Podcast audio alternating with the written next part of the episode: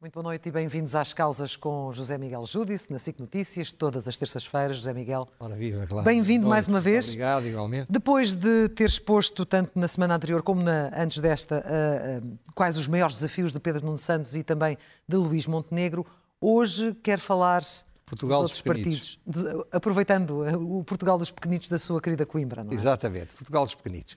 Ora bem, eh, realmente foi, lembra-se que era os problemas e o que é que eles deviam fazer. Eh, eh, logo na semana seguinte, Luís Montenegro, não porque tenha visto o meu programa, de certeza, mas teve um dia de grande sucesso, começou a enfrentar alguns problemas, saiu-se como alguém capaz de entusiasmar, não, não o conhecia assim. Com a convenção. Eh, portanto, foi, é bom para a política e espero que agora o Pedro Nuno Santos também enfrente os problemas que eu, que eu acho que ele tem, porque quanto mais eles enfrentarem os problemas e encontrarem soluções, melhor para a democracia, melhor para os eleitores. Sim. Hoje vamos falar dos pequenos partidos, portanto, exceto do. e ficará por falar o Chega, que falarei para a semana, e o CDS não falo porque o CDS é fácil, o sucesso está obtido, vai conseguir ter dois deputados, pelo menos e provavelmente pelo mais também, e portanto está ligado ao destino do. De Montenegro. Do, do... É claro que ver os problemas e o, e o que é o sucesso destes pequenos partidos não é a mesma coisa que ver o que é um sucesso e, e os problemas do PSD e do PS, como é evidente. Começamos Mas cada um deles tem os seus desafios. É Vai começar por quem? Como, como se dizia antigamente, todos temos a nossa cruz. Vai começar, começar pelo PC. O, o PC, se dermos fé nas sondagens, já perdeu o combate com o Bloco de Esquerda, para ser o partido líder Sim. à esquerda do, do, PS. As coisas são o que são, eu, eu tenho dito muitas vezes, tenho pena que assim seja. Eu não sou comunista, nem nunca fui, mas reconheço que acho Sim. que o Partido Comunista desempenhava uma função importante na sociedade política portuguesa e na sociedade portuguesa, mas as coisas são o que são. O PS está como o CDS há dois anos, é, com, num risco de sobrevivência. É claro que tem uma força que Mas há diferenças. É. Por um lado, é um, tem o voto muito mais concentrado. Sim. E, em segundo lugar, porque tem, tem uma, um, um, voto quase religioso. É curioso que os comunistas não dizem o Partido Comunista, dizem o partido. Portanto, é, é como os católicos não dizem a Igreja Católica, dizem a Igreja. Ora bem, Claro, qual é o grande problema deles? É não conseguirem manter os 4,3% de voto que tiveram e os seis deputados em quatro distritos. E podem perder. O sucesso é aumentar um ou dois deputados e um bocadinho a votação. Neste momento, os sinais são mais negativos que positivos, mas as sondagens valem o que valem. Seja como for, o problema do PC é o outro. O PC tem se, bem que, na, se bem que na, na, nos números que conhecemos do barómetro da, da Intercampus, em relação a janeiro, foi o partido que mais subiu em é relação verdade, a dezembro, mas, mas, mas é ainda há, muito pouco. Como há 40% é? indecisos, não é no, no Chega e no, no PC que estão os indecisos é mais nos partidos centrais. Sim. Portanto, a tendência. Mas enfim, logo veremos. Seja como for, para mim, os problemas que o, o problema que o PC tem é um dilema estratégico. Que o pior de tudo é ele ter um dilema e optar por não enfrentar esse mesmo dilema. Primeira hipótese. Bom, o PC podia optar por dizer: não vou fazer acordo com o PS, serei um partido de oposição, com certeza que farei propostas, mas não contem comigo para fazer uma maioria. Seria uma hipótese. Outra hipótese era assim: não, eu, vou, eu estou disponível a fazer um acordo com o PS, ponho aqui o meu caderno de encargos, são essas as minhas condições, e tentar ser o líder do radicalismo à esquerda debatendo e lutando por essas quatro ou cinco ideias, concentrando toda a sua energia, que seria aquilo que ele dirá se o PS fazer isto, fizer isto, eu estou disposto a apoiá-lo. Qual é o que eu acho, o que eu temo que vai acontecer? O PC, cauteloso, prudente, com medo das consequências, eh, não fazer uma coisa nem outra, ir por uma solução ser, em vez de ser um não ou um sim, ser um nim. Uh, entende um nim as palavras de hoje, de, de, Paulo Raimundo. Eu não consigo perceber o que diz o Paulo Raimundo. Sabe? Ele disse que Paulo, Paulo não Raimundo... há nenhuma possibilidade de haver um governo de esquerda em Portugal sem a participação do PCP e da CDU, muito menos contra o PCP e a CDU. Mas, mas quer dizer, ele, ele, não se clarifica. Seja como for, eu acho Não lhe parece Paulo... mais claro isto? Porque amanhã se calhar dirá outra coisa. Eu, eu, eu, eu não tô, eu, eu, não, eu não sei, sinceramente não sei. Acho que o Paulo Raimundo é fraquinho, muito fraquinho, fora das sedes do partido e fora dos seus militantes sobretudo comparado com o Jerónimo de Sousa, que eu digo e digo com ternura, muitas pessoas que não eram comunistas chamavam o avô Cantigas e era uma forma, não era agressiva, era uma forma simpática de receber, receber referir a uma pessoa que era simpática, tinha uma característica de grande capacidade de comunicar para fora do seu partido. Vamos ver. Tinha mais carisma do que Paulo Raimundo. Não sei se era bem carisma, mas era uma pessoa agradável, percebe? E o, o, não era tão quadrado, tinha uma cara mais, mais capaz de, de exprimir emoções. Bom, seja como for, Vamos ver o que é que vai dar. Esse é o problema do PC. A indefinição ou a necessidade de optar. De optar. O Bloco de Esquerda. O Bloco de Esquerda teve um mau resultado nas últimas eleições e provável, tudo indica que vai ser um dos vencedores das eleições em 10 Vai crescer, sim. Vai crescer e, e provavelmente vai aumentar, eh, talvez para o dobro, os cinco deputados que tem hoje em dia. Portanto, a linha estratégica não é complicada, estão disponíveis para fazer um acordo com o PS, gostariam que o acordo fosse escrito, até queriam que o acordo fosse, seja, antes, e, seja, fosse feito antes das eleições, e seja como for, vão tentar pôr na agenda do PS um conjunto de reivindicações que são radicais, mas que eu acho que o, o Pedro Nuno Santos nunca as aceitará antes das eleições, o que é compreensível, para não afastar o voto do centro, mas a seguir, com alguma naturalidade, aceitará, porque vai ter de ceder para conseguir formar um governo. Mas nesta fase, essa disponibilidade pode virar-se contra o Bloco de Esquerda? Em termos eleitorais? Pois é, é, é o dilema, o, também tem o seu dilemazinho. E o dilema dele é o seguinte: o que é que eles devem fazer? Tem duas hipóteses. Uma é dizer assim: o PS é um partido que está a virar ao centro, virar à direita, é um partido que não se pode confiar, eh, votem em nós, nós somos o voto útil da esquerda, porque nós vamos aliar-nos com o PS. Mas, mas então isso obriga a concentrar no Partido Socialista a grande parte das críticas. Outra alternativa é dizer há um perigo horrível da direita, vamos lutar contra a direita, atacar o, Bloco de, PC, o PSD, atacar os liberais, atacar o Chega, mas o risco que isso tem, enquanto que o primeiro é desagradar ao Pedro Nuno Santos, o segundo é contribuir para que se concentre no PS o voto de esquerda, como aconteceu em 22. E o problema é real porquê? Porque eh, não há nada que não se tenha de pagar um preço. E esse preço tem de ser uma opção que eles têm de tomar. Não vai ser a mesma coisa. Claro que se o Bloco de Esquerda achar que a esquerda vai ganhar, é talvez inteligente arriscar ter um bocado menos de deputados, mas, mas, ter mais poder, porque não sendo agressivo contra o PS é muito mais fácil que os socialistas aceitem que o, que o Bloco de Esquerda vá para o governo e o Bloco de Esquerda desta vez quer ir para o governo manifestamente. E, e, e o Pedro Nuno Santos não é como o Costa, o Costa não queria, portanto dizia ou vêm os dois ou não vem nenhum. Uh, o que é um argumento um bocadinho tonto, mas serviu muito bem à estratégia de António Costa. Mas será um bocadinho difícil no combate eleitoral atacar apenas o PSD e não atacar em nada o PS, não mas, mas perceba que é o, o foco. Se, se, eles ajudarem, Podem fazer um bocadinho de cada. Se eles ajudarem ao medo que a direita ganhe, estão a lutar, estão a ajudar o PS. Mas estão a ser amigáveis. Se eles quiserem que o PS dependa mais deles, se eles acharem que o PS provavelmente não vai, não vai ganhar as eleições, então é melhor que sejam mais radicais. Porquê? porque no dia seguinte têm, têm, mais autonomia estratégica e política. Vamos ver o que é que eles decidem. Mas eles têm outro problema. E o problema chama-se Mariana Mortágua.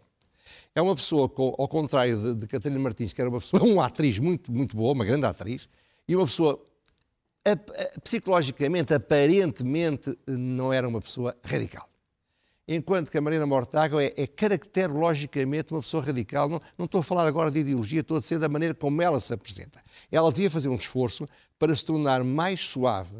Para Acha ser... que tem uma imagem demasiado agressiva? mais agressiva.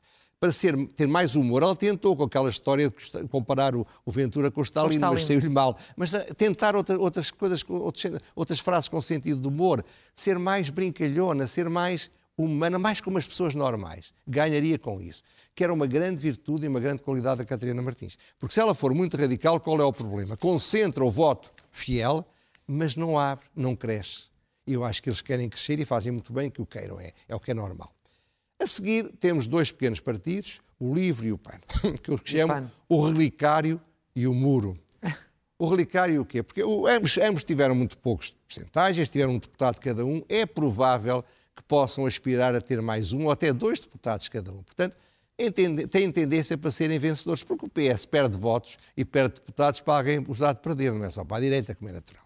Portanto, o, o caso do livro é muito simples. O livro, o livro é, considera-se o detentor das relíquias da geringonça. Portanto, anda com o relicário na mão, pelas ruas, e, e, e, anda a mostrar aos outros aquelas relíquias sagradas para que nunca se esqueçam que aquilo é que é importante. Ao PS, ao PC e ao Bloco de Esquerda e quer ser o cimento da, da, da geringonça. E espera que os, que os portugueses votem nele dentro desta ideia. Se nós votarmos no cimento, aquilo fica mais bem cimentado.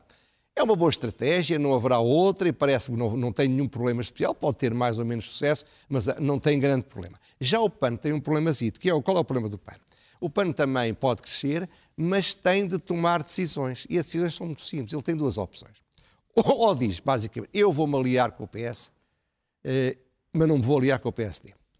Eh, ou então diz, não, eu posso me aliar com o PS e com o PSD, desde que certas condições que eu coloquei, que é não haver acordos com, com o Chega, existam do lado do PS. Mas hoje, já há desenvolvimentos em relação a isso de hoje, não é? Hoje, mesmo, hoje Inês Sousa Real fechou, agora, fechou as portas, é, não é? Por causa daquele, daquele não quero faltar aos Por causa do CDS, por causa não, do PPE, por causa do, do, do, do Melo e por causa Gama, do Câmara, Câmara Pereira. Pereira. Portanto, aparentemente ela, mas, mas portanto, aí já fechou. Ela, a dona é móvel, é, portanto, ela amanhã pode, pode vir dizer uma coisa diferente.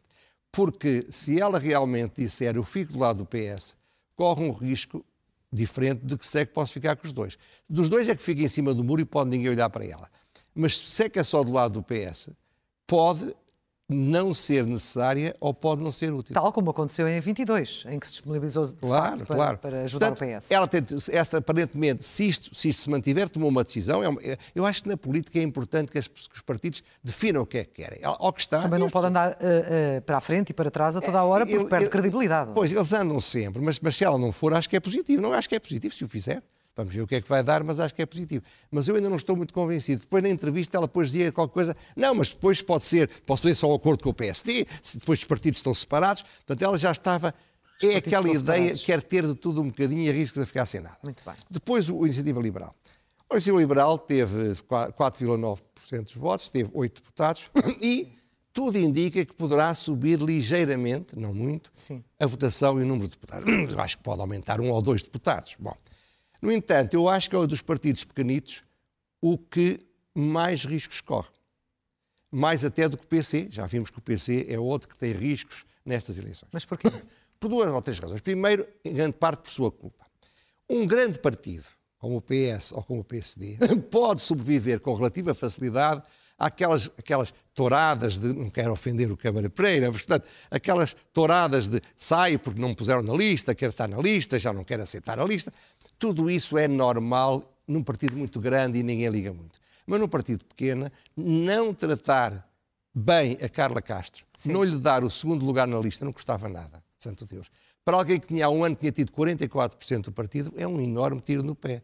Pode haver muitas razões que eu não conheço, não faço ideia, mas isso não é bem, não é começar bem. Dá a ideia de um pequeno partido e já com os defeitos dos grandes. Dos grandes. Mas pior do que isso, isso passa, é o dilema estratégico que ele tem, que é muito parecido com o dilema do, do Bloco de Esquerda. o que é que ele deve fazer?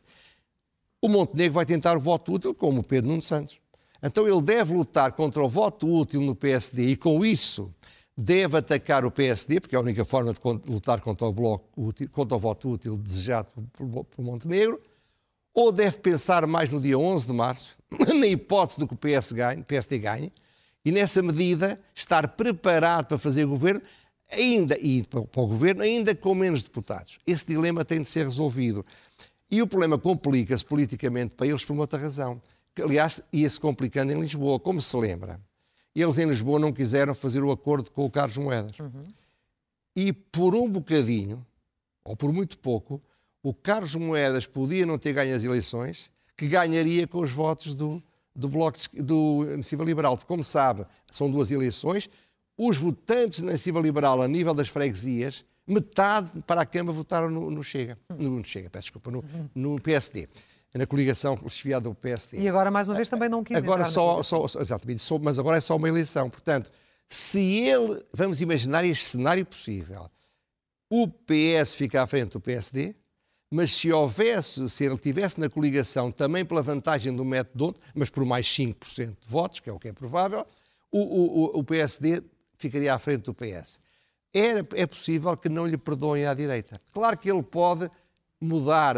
Mas será que o eleitorado da Iniciativa Liberal iria compreender eh, que, de alguma forma, eh, o partido se dissolvesse nesta, nesta coligação, é uma vez que também agrega tantos descontentes do, Sim, do PSD? Está, está bem, mas é que você é muito nova, não se lembra do descontentamento que havia entre o PS e o CDS em 1979. O PSD a direção do o Conselho Nacional do PSD chumbou o acordo com o CDS e o Sá Carneiro voltou lá para passar 15 dias e pô-lo outra vez, dizendo ao oh, isto, vamos embora. Claro. Portanto, está a ver e aliaram-se e depois foram muito felizes, como às vezes os casamentos que parece que começam mal, as pessoas correm melhor. Pior, seja como for. Há um outro aspecto importante que temos de ter presente, que é o seguinte. Se de facto a, a, a direita perder por causa dele, ele vai pagar um preço por isso. E não é o que eu estava a dizer, ele não tem condições ainda para fazer uma estratégia que uma pessoa que me escreveu falou, mas o, o, o Iniciativa Liberal não se podia fazer um acordo com o PS. Com o PS? E eu disse, oh. eu não respondi ainda, vou responder, mas está respondido agora. Não agora. É, em, em vários países da Europa, os partidos liberais são partidos que fazem acordos à esquerda ou à direita não tem problema nenhum. Só que neste momento. E acha que o português tem essas características não, dos outros partidos? O Rui Rocha é que definiu uma, a sua estratégia, baseia-se claramente na recusa do PS. Então não vai agora mudar. Claro. Embora ele tenha feito uma mudança que eu também não percebo porque é que ele mudou. Como sabe, ele usava óculos e tinha a cara sem barba. E em plena campanha eleitoral muda, é outra pessoa. Passou a não usar óculos e usar barba. Bom, não tem mal nenhum, mas, mas vai ser difícil reconhecê-lo. Provavelmente teve aí alguma. Enfim, já não há necessidade de ter óculos. Mas pronto, fica, fica feita a leitura dos, eh, Sim, dos pequenos e para a partidos. Semana, como digo, o Chega que se cuide. O Chega vai, vai ter direito a um programa inteiro? Não me diga. Não, vai-se falar outras coisas, mas, mas o, o, o Chega, hoje em dia, mesmo que não esteja o resultado que as, as, sondagens lhe dizem, não é do Portugal dos pequenitos. É um facto, não é? Sim, e Faz de parte do com, com esta sondagem, não é sondagem, este barómetro conhecido hoje, ele assume-se claramente na terceira posição, já muito perto da AD. Vamos então às rubricas habituais. Vamos a elas. Começando pelo elogio. Ora bem, o elogio é para Duarte Cordeiro. Eu não o conheço pessoalmente, mas tenho muito boa impressão dele, politicamente, e pessoalmente parece uma pessoa agradável, e pessoas suspeitas de socialismo que tiveram contato com ele na Câmara de Lisboa fazem-me também excelentes referências elogiosas a ele. Ele tomou um ato que eu reputo de grande dignidade e de grande coragem de dizer: Eu estou há, não disse assim, mas a ideia é, estou há oito anos à espera que me digam porque é que os jornais dizem que eu estou envolvido num cambalacho qualquer, aliás, um pouco ridículo, na Câmara de Lisboa, há oito anos. Eu estou ninguém falou comigo, mas jornais já disseram, porque alguém lhes disse para dizerem, que eu vou ser constituído arguído no processo de influência. Eu tenho o meu bom nome para, para ser respeitado. Eu não posso estar a expor a estar permanentemente a ser destruído psicológica e politicamente por causa disto. Agora, o elogio que eu lhe faço pela sua coragem vai misturado com uma crítica. Não é bem uma crítica, é um desgosto e uma preocupação. Repare, quando este homem toma esta decisão, nem sequer está constituído arguido, que não significa nada, como sabe. Quando no seu partido tem dezenas de pessoas que não fizeram isto, ele está a dar uma mensagem perigosa. Está a dizer: não queres que aquele político importante e de sucesso tenha sucesso? Faz uma denúncia anónima com, a, com alguma verosimilhança para o Ministério Público. No dia seguinte, a notícia aparece nos jornais e o tipo vai fazer o que ele fez, vou-me embora. Isto não é bom para o país. Eu sei que é muito duro pedir-lhe esse enorme sacrifício. Eu, se estivesse no lugar dele, provavelmente não faria diferente. Mas que não há dúvida que este sacrifício que se lhe pedia era talvez importante para a sanidade e para a coragem política em Portugal. Que é necessário. Mas seja como for, ele merece elogios, porque ele era o número dois do Pedro Nuno Santos, estava destinado, se Pedro Nuno Santos ganhar, ao mais elevados cargos no governo e, de certa forma, põe isso de lado neste momento. Ler é o melhor remédio. Ora bem, hoje são dois romances que têm de comum se, se tratarem de questões de política internacional e passarem muito por Moscovo. Só é isso que têm de comum. Um deles é um livro de João Cerqueira chamado Perestroika, edição da Alteia, que é um livro que teve muitos e muitos prémios em vários países do mundo e está traduzido já em vários idiomas. O outro chama-se O Diplomata, da Casa das Letras, que é do Miguel Almeida Fernandes. Registro de interesses é meu amigo, não é um amigo íntimo, mas é amigo, conheço há 40 anos, e que é um jornalista, digo jornalista, um especialista em comunicação institucional e que teve no Ministério dos Negócios Estrangeiros com o Jaime Gama e também foi consultor de comunicação ou assessor de comunicação do Mário Soares. Ora bem, eu não sei se os escritos literários daqui a 30 ou 40 anos vão dizer que estes dois são grandes romances, uhum. mas enquanto esperamos por isso, olha, leiam, leiam que se calhar vão gostar de os ler. Vamos a isso. Perestroika e o diplomata. Agora a pergunta sem resposta. Ora bem, parece que foi o sábado, eu até fiz confusão. A sábado. A, a sábado. Uh, mas, uh, mas também pode ser masculino ou feminino, não? Não, é a revista. Como os meninos não, e é a revista. é a revista, é a revista. Portanto, Sim. mas seja como for, foi, há, foi dia, sábado, há dias foi noticiado e depois outros jornais revelaram que Pedro Nuno Santos e Alexandre Leitão têm os filhos a estudar, ele no Colégio Moderno e ela no Colégio Alemão. Na escola alemã. Duas boas escolas, duas boas escolhas. Acho que fizeram muito bem, eh, porque são boas escolas para os seus filhos. Em França, a Ministra da Educação fez o mesmo. Colocou os filhos na escola privada, mas cometeu o erro político, inexperiente, de tentar justificar. Caiu-lhe tudo em cima e, portanto, a, e a própria TFCN, que é uma, uma televisão controlada pelo maior grupo financeiro económico francês, disse que isto exprime um símbolo das elites junto à política com o dinheiro e com os mídia. Hum. Portanto, quem, quando põe os filhos na escola privada é isso que eles querem. Ora bem, eu acho absurdo que se imponha a um político de esquerda que tenha de ter os seus filhos na escola, na escola pública. Ou que não vá a um hospital privado, por exemplo. Acho, acho, absurdo, quer dizer, acho, e não tem a se desculpar. Agora, eu acho que eles devem fazer aquilo que eles acham melhor para os filhos.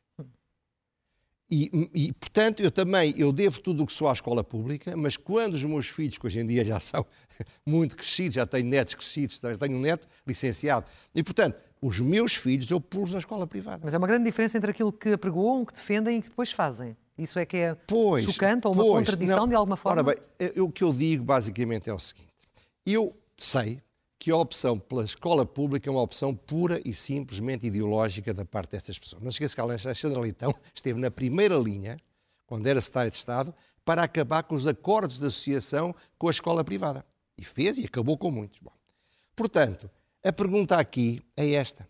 É para eles os dois.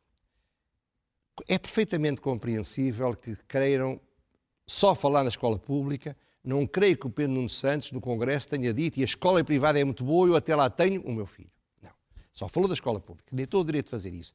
Mas era bom que ao menos fizessem, tivessem a honestidade intelectual de dizerem que a escola privada é tão essencial para o futuro da educação em Portugal como a escola pública, como eles demonstram. Porque se, eles podem dizer, parece que a doutora Alexandre Leitão diz, ah, eu quero uma carreira internacional para os meus filhos. Sim, um currículo, um mas, currículo então, internacional. Então, então, mas se é assim, aquela escola é essencial para os portugueses, não é só para o filho dela. Portanto, era bom que eles não fugissem a estas perguntas, que agora estamos na campanha, a educação é tão crucial, que tenham, não digo a coragem, mas a sensatez de explicar porque é que não acham, ou porque é que não dizem, ou então que digam, que a escola privada é tão essencial como a escola pública para o futuro educacional dos jovens portugueses? Fica a pergunta. Fica essa pergunta antes da loucura mansa para fechar.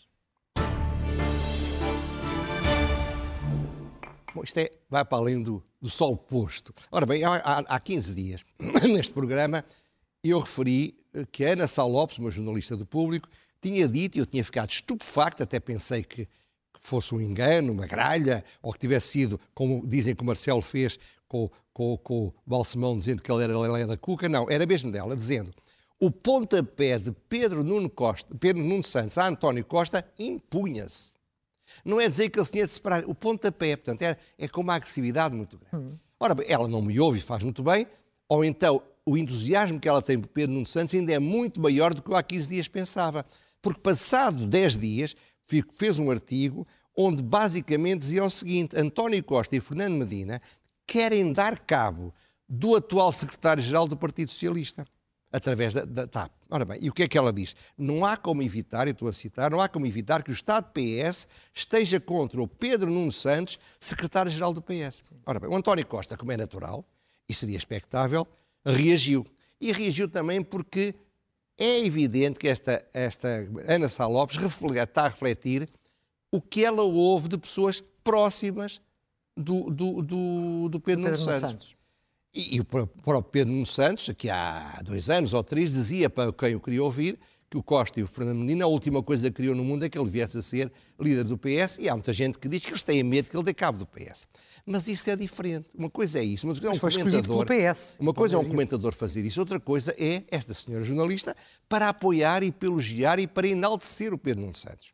O Costa chamou, não foi meigo, disse o texto é infame e infamante, é uma acusação estapafúrdia, ela é falsa e cobarde, isto foi um insulto. Hum. Ora bem, a questão é esta.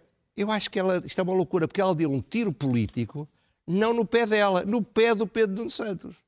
Isto é, em vez de o ajudar, só lhe cria problemas. E que são as duas, as duas loucuras?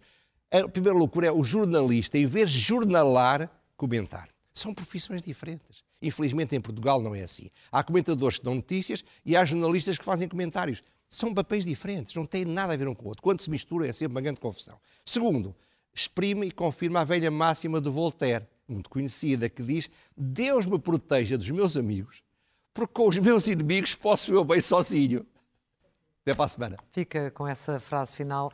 Precisamente nesta noite em que Pedro Nuno Santos está também na reunião da Comissão Política para a escolha de, dos nomes para deputados. Muito obrigada. Obrigado, José Miguel Júdice. Até para a semana. E até à próxima terça-feira. Segue-se agora um intervalo e depois continua a edição da noite.